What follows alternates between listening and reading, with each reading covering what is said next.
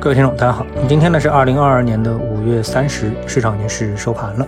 今天呢，我想跟大家聊一聊 A 股啊，在后疫情时代啊，也就是在政府啊提出了振兴复苏之后，这个格局将如何的展开，行情将如何展开。那想必呢，收听了我今天早晨节目的听众啊，对今天的行情的预期啊没有失望啊，对我的解读呢更不会失望。那昨天呢，上海市政府呢这个振兴复苏方案发布之后，说实话，我觉得啊，在自媒体界能够解读出实质性利好的人并不是很多啊。那市政府告诉我们，万事俱备，只欠东风。那市政府呢，已经在自己的职责范围内搞定了这个万事俱备。那么今天呢，我们看到啊，进一步的消息传来，基本上东风呢也已经确定了，也就是呢，我们的市民能够自由的出入小区，去提振整个上海市的一个消费，就是一个这么简单的逻辑，要有买的，也要有卖的。那么很多人会认为，这个上海啊关了三个月，那老百姓的消费能力啊会不会大大的受到伤害？毕竟很多人三个月没有出门挣钱，然后呢都是在使用自己的存量的资产等等。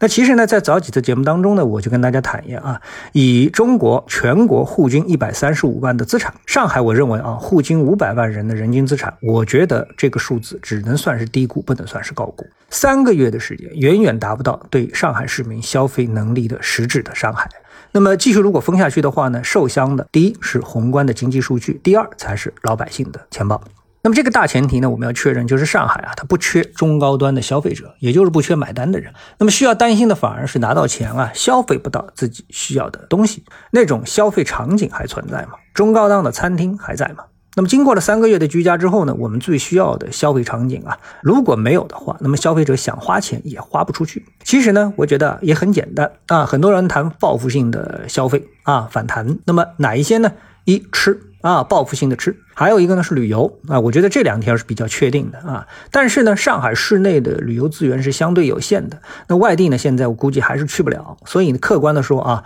受伤最重的行业是不是能够得到最快的复苏？理性告诉我呢，这个难度呢还是比较大。但正因为啊，我们啊相信中央，相信上海市政府，所以呢，这个大的前景啊，一定是会快速的转变为越来越好啊。就是说，我们不能这个简单的静态的停留在对这样一些困难的畏惧上面啊，我们要看到希望啊，而且希望是确确实实是能够看到的。那么在这一点，我们上面我们可以发现啊，投资者的嗅觉是最敏锐的，投资者呢也是最聪明的，能够非常聪明的把握国家政策的一个方向。而且呢，这个投资当中呢也分，比如说散户和机构啊。如果说部分散户还不清楚，那机构呢，我认为一定是领先一步，并且呢已经做出了领先一步的判断。到了我们的行情当中呢，我们就可以看到了，今天指数的上涨是意料之中的。然后到了板块当中呢，我们看到先涨的首先是受伤最重的几个板块。也是政策扶持力度最大的板块。在早晨的节目当中呢，我已经提到了啊，上海振兴复兴政策当中提到了几个特困的行业，比如说酒店、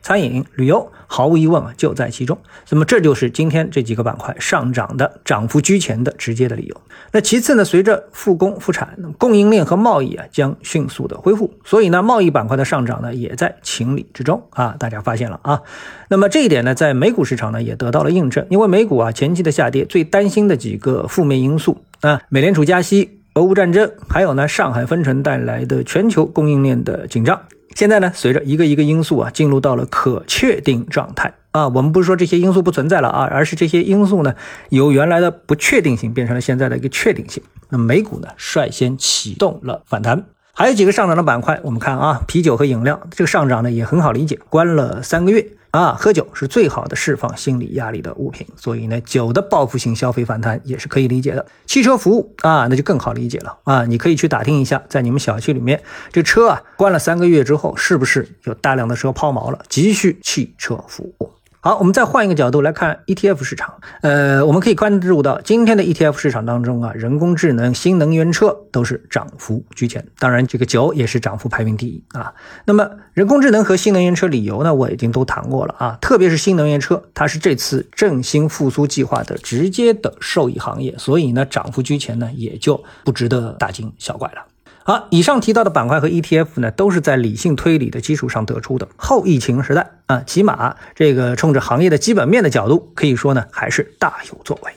那么唯一要担心的呢，可能就是中报业绩。那不过呢，现在这个时段啊，离中报业绩呢还有一段时间啊，所以呢，呃，也不用过于担心啊。这个先享受现在当下这段行情给你带来的快乐。好，那今天呢就跟大家交流到这里啊，我们明天的节目时间再见。